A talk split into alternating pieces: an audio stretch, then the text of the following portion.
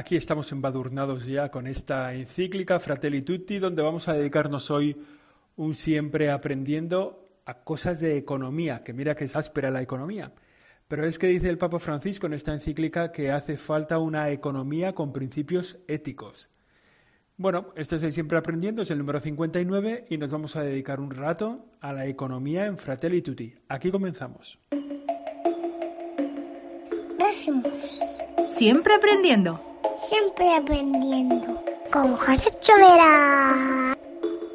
El Papa Francisco mira a la economía desde una lectura del Evangelio, mirando las consecuencias que han tenido los abusos de los modelos económicos que están vigentes y que han tenido desastres y que han producido algunas ventajas y algunos desastres en, dentro de la humanidad. Si hacemos una mirada global al mundo, no se nos escapa ver cómo hay sistemas que han funcionado en una parte, en una parte del mundo, pero que han dejado la otra parte del mundo desolada. Y como la mirada del Papa y la mirada de la Iglesia y la mirada de la Fratelli Tutti es una mirada completa, es una mirada general, se da cuenta de los desarreglos, de los desajustes que tienen unos, unos sistemas económicos en el resto del mundo. Por eso el Papa acude a la doctrina social de la Iglesia y la desarrolla, la empuja para recordarnos algunos principios que son básicos. Por ejemplo, que la propiedad privada, que es un bien, está subordinada a un principio fundamental que es el destino universal de los bienes creados. Es decir, que las cosas que yo tengo, que está bien que yo tenga cosas mías, tienen también una mirada de servicio a la sociedad, que no son mías solo para mí, sino que también están al servicio de los demás. Y por tanto, el Papa insiste en la función social de la propiedad privada, que es lo que ha quedado muchas veces como ocultada. Hay otro principio que es el de la subsidiariedad, que dice que donde está un problema, los primeros implicados en resolverlo son los que están más cercanos. Las personas más cercanas, los entornos más cercanos, las instituciones más cercanas, Digamos que el Estado no tiene que ir resolviendo los problemas pequeños de una comunidad, sino que las personas están más implicadas en la resolución de los conflictos particulares. O sea, una visión de el bien cercano que cada persona puede realizar. Dice el Papa Francisco, y tiene razón, que no se pueden hacer soluciones para los pobres sin los pobres que no se pueden hacer soluciones para las personas afectadas por una circunstancia económica o una circunstancia social o una catástrofe eh, ecológica, por ejemplo, sin tener en cuenta a las personas que, que sufren esto. Dice, el desarrollo humano integral exige políticas sociales hacia los pobres y con los pobres. O sea, no se puede olvidarles a ellos, porque son ellos los que muchas veces más fácilmente te señalan el camino de las soluciones, por, dónde pueden venir las soluciones.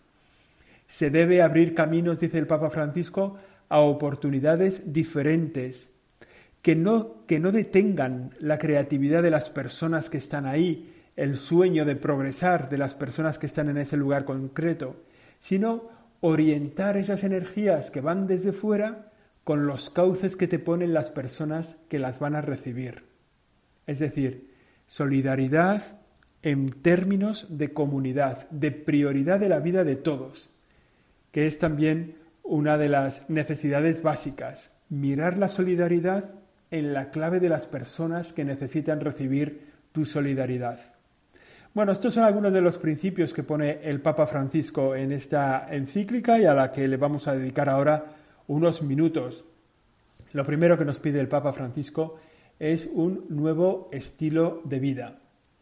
Hay reglas económicas que han resultado eficaces para el crecimiento, pero que no han sido eficaces para el desarrollo humano integral de toda la persona y de todas las personas.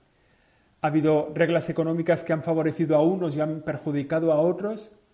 Ha habido, hay todavía, claro, reglas económicas que te facilitan crecer en una dimensión, pero hacer que otras de tus dimensiones esenciales, constitutivas de tu ser humano, desaparezcan. Por ejemplo, es constitutivo del ser humano el sentido de sacar adelante a todos, el sentido de solidaridad con los que tenemos cerca. Y hay reglas económicas que te han hecho muy rico, pero que te han hecho hacer desaparecer de tu, de tu vida la solidaridad, la preocupación por el otro, aspectos que son esenciales en nuestra humanidad. Por tanto, el Papa Francisco lo que nos pide es esto, ¿no? Detectar esas reglas económicas que nos desarrollan unas dimensiones u otras o que desarrollan a unos pueblos pero en detrimento de otros. Y ante estas situaciones que son tan frecuentes, que las podemos ver muy cercanas, todos miramos a nuestro alrededor y decimos, oye, pues el capitalismo, oye, pues ha hecho mucho bien a mucha gente, pero ha habido a mucha gente que la ha destrozado. Y luego te encuentras a mucha gente que le ha ido bien con el capitalismo y que humanamente no son tan afortunados. Son afortunados en sus bienes, en lo que en los medios que disponen para sacar adelante su vida, pero que se sienten solos o se sienten tristes o se sienten un poco mustios, abandonados, con muchas riquezas. Eso es un ejemplo del capitalismo. Otros podríamos ver del comunismo. Gente que se siente que, bien, le han hecho llegar los bienes que necesita para vivir, pero no está enriquecida por dentro, o no, está, no, se siente útil al bien de la sociedad, o la tiene, se siente apartada, se siente excluida de las decisiones, de su capacidad de crecer humanamente. Bueno, el Papa nos pide un nuevo estilo de vida.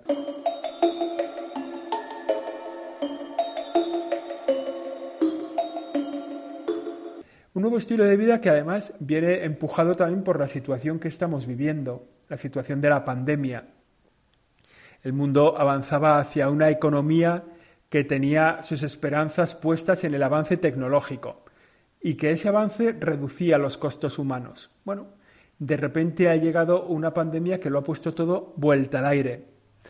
Dicen algunos que bastaba la libertad de mercado para que todo esté asegurado y en plena libertad de mercado la pandemia nos ha demostrado que no, que de repente cosas que funcionaban perfectamente desde el punto de vista del mercado, de la economía, que estaban aseguradas, sin embargo este golpe le ha dado una vuelta y las ha dejado vuelta al aire. Si pensamos ahora mismo en la situación que están atravesando, pues todos los bares, las hostelerías, los restaurantes, los lugares donde la gente, digamos, pasa su tiempo libre, ¿no? O crecen porque la gente tiene tiempo libre, de repente esto ha quedado vuelta al aire. La pandemia lo ha vuelto hacia atrás. Bueno, son, digamos, realidades que, que nos, han, nos han hecho caer en que el mercado por sí solo no se soluciona. O sea que hay que intervenir un poco en el mercado, hay que algo hay que ordenar de algún modo para que eso siga funcionando.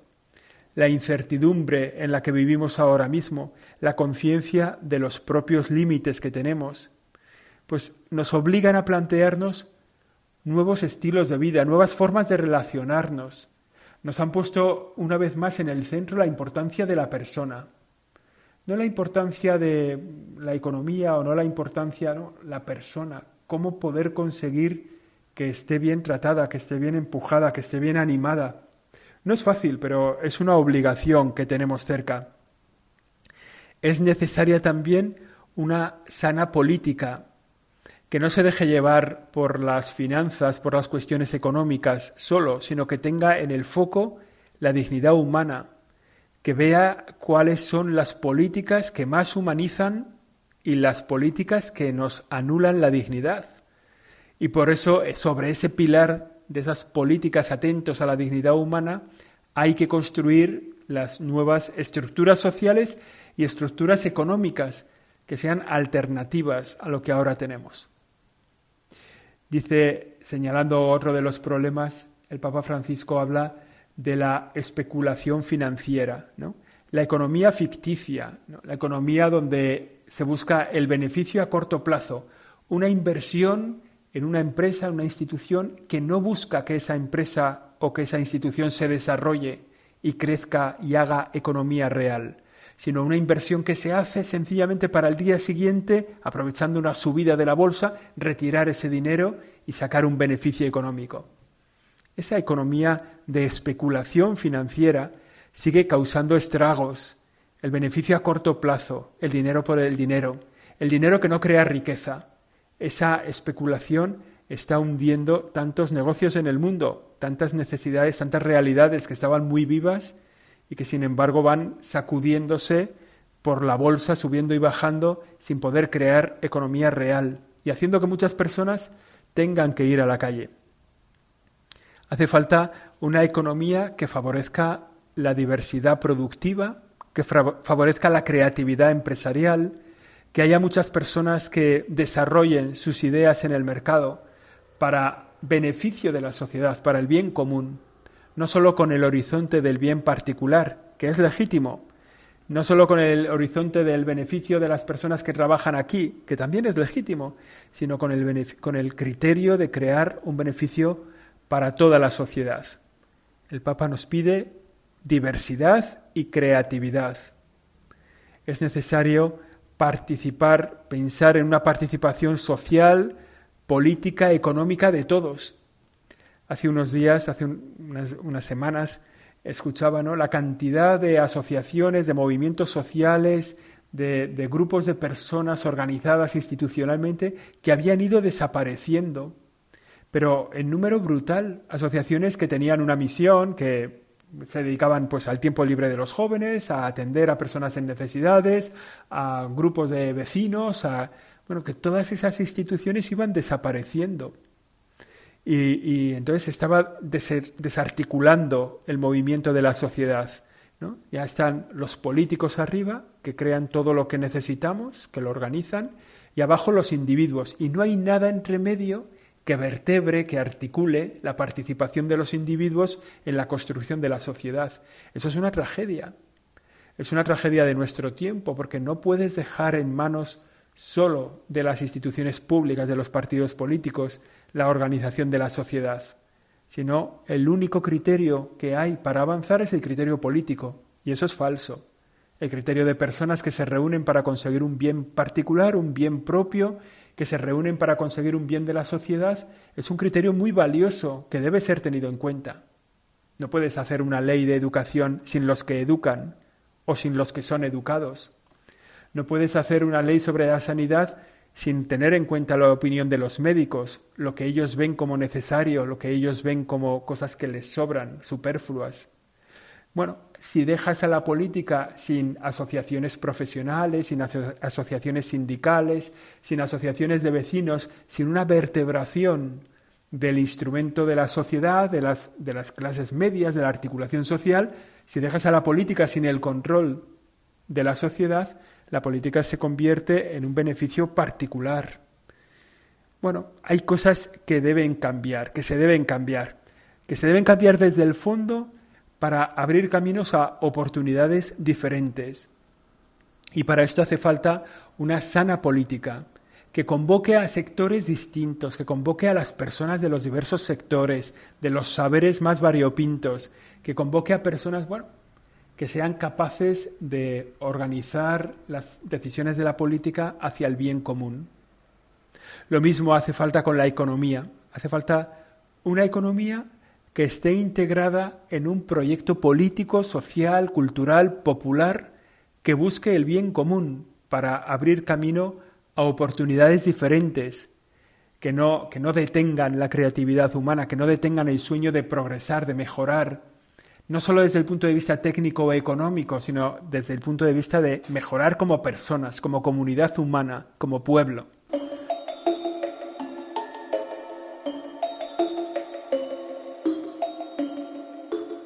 con ese ejemplo que tantas veces sale en Fratelli Tutti del buen samaritano, nos está diciendo que necesitamos vivir para el bien de los demás. Y esto en la economía, en la organización política es una necesidad. El Papa Francisco nos habla entonces de ser creativos, de estar articulados, de ser partícipes del bien de los demás. Pone un ejemplo que es muy significativo, que a mí la verdad que me, que me sirve bastante que es el ejemplo de las personas que sufren la solidaridad que se vive entre ellos. ¿No? Los últimos, los que sufren, los más pobres, nos recuerdan una, una verdad que la civilización parece haber olvidado, y es el valor de la solidaridad, el valor del servicio de unos a otros. Te encuentras personas que no tienen nada y que lo dan todo cuando es una experiencia muy común entre los voluntarios, por supuesto entre los misioneros, Pero entre los voluntarios que van a pasar un tiempo en una zona de pobreza para desarrollar, pues a lo mejor un, yo que sé, un pequeño dispensario médico, una mejora de la salud en una población pequeña, rural, pobre, en algún país, a lo mejor de África, de América, la sensación que tienen todos los que van es que han recibido mucho más de lo que han dado. Se han sentido acogidos, humanamente bien tratados por poblaciones que son muy pobres y sin embargo les han dado todo. Este ejemplo de solidaridad que se da entre las personas que sufren tiene que ayudarnos a construir una nueva forma de relacionarnos también desde el punto de vista económico. Tiene que hacernos poner a todos en el centro la solidaridad, que es pensar y actuar en términos de comunidad. Pensar y actuar dando prioridad a la vida de todos sobre la apropiación particular de los bienes por parte de algunos. Pensar en que es más la comunidad que el individuo y que los bienes de un individuo están para el servicio de la comunidad. Lo vemos así. Cuando vamos a estas zonas, enseguida uno sale de su casa con lo que él tiene para comer o con lo que tiene para comer con su familia y lo pone a disposición de todos los que han llegado. Incluso a veces se da, ¿no? O por lo menos yo he tenido esta experiencia particular, la sensación de que entras en una casa de gente necesitada, de gente pobre, y que te dan de lo que ellos tienen para comer, y tu sensación es decir, no, no, no voy a comer porque entonces les estoy quitando lo suyo. Y ellos se sienten heridos por eso, porque ellos dicen, no, no, es que esto es de todos, esto también es para ti. Y claro, y sales de esa casa preguntándote, ¿no? ¿Y todo esto que yo llevo? ¿Y todo esto que yo tengo? ¿Esto también es solo para mí? ¿O tiene que estar también, como me han enseñado estos, a disposición de los demás? Si no has tenido así sensación tú particular de la solidaridad que tienen las personas que sufren, prueba a acercarte a ellos. Búscate una experiencia, no sé, de colaboración, de cooperación, de voluntariado, de misionero. Vete a donde está la gente que sufre. Que no hace falta irse a ningún sitio, y menos ahora, ¿no? Pero que hay gente que sufre cerca de tu barrio, cerca de tu ciudad, cerca de tu pueblo. Vete a estar con ellos, vete a pasar la tarde. Estuve hace muchos años dando catequesis a una, a una familia gitana. Iba a hacer la primera comunión el niño pequeño y cuando fui a su casa para estar con el niño pequeño y tal, y me recibieron allí todos, resultó que eh, casi ninguno había hecho la primera comunión y que entonces dije, bueno, pues si queréis. Y estuve unos meses yéndoles a dar la catequesis a todos ellos, ¿no? En una, vivían en una cueva, eh, bueno, como, como hay en, bastantes, en algunos pueblos de España, ¿no? Que es como viviendas excavadas en la roca, ¿no? Que luego por dentro, pues están más o menos bien, incluso tienen una fachada ahí muy puesta y luego por dentro es todo... Bueno, pues vivían ahí en una cueva, en un pueblo, y ahí me recibían todas las semanas y yo de ahí salía, después de darles la catequesis, que en el fondo era explicarles el Padre Nuestro y explicarles lo que significaba que Dios era su Padre, salía de ahí absolutamente reconfortado, enriquecido, muchísimo más enriquecido yo que ellos. Y yo les había, les había dicho que Dios era su Padre. Pero ellos me habían dado tantas cosas, me habían dado, no cosas materiales, ¿eh? tanto enriquecimiento personal, que decía, bueno, aquí el que estaba recibiendo la catequesis era yo. A esa experiencia te invito, que la tengas tú personalmente, para ver si te das cuenta de cómo las personas que no tienen tanto tienen una riqueza que comparten espontáneamente con todo el que llega a su casa. Esa solidaridad que se vive en los barrios populares, que existe ese espíritu de vecindario y que seguramente cada uno de nosotros podríamos transportar a nuestra propia vida, ese espíritu de vecindario. Hay muchas más ideas en esta, en, este, esta parte de Fratelli Tutti sobre la economía, las relaciones personales con los bienes, pero hay un par de ideas que no me gustaría terminar sin haberlas por lo menos citado. En primer lugar, la necesidad de compartir los bienes creados. Los bienes creados, lo que hay en la naturaleza, no es para ti, sino es para todos. El agua, el petróleo, por ejemplo, eh, el agua como fuente de riqueza, la fuente de la, la fuente de la energía que mueve el mundo, son bienes que son, deben ser compartidos. No son para ti porque están en tu tierra, sino que son para todos y tú los debes compartir. Y también hay un punto que es importante en Fratelli y que a lo mejor la semana que viene entramos, es el que nos señala que el trabajo es un cauce para la realización personal. No podemos ser personas integralmente formadas, completamente formadas, sin trabajar. No hablamos de estar empleado, que a lo mejor uno puede no estar empleado porque ya se ha jubilado o porque todavía es joven y no tiene acceso a un empleo, pero no podemos ser personas sin trabajar. Con lo cual tenemos que pensar cuál es el trabajo al que estamos siendo llamados, porque el trabajo es un cauce de realización personal. Vamos a terminar aquí, aunque igual la semana que viene seguimos con este tema de la economía, una economía con principios éticos en Fratelli Tutti, a la que el Papa Francisco nos está llamando. Aquí lo dejamos, la semana que viene volvemos, si Dios quiere.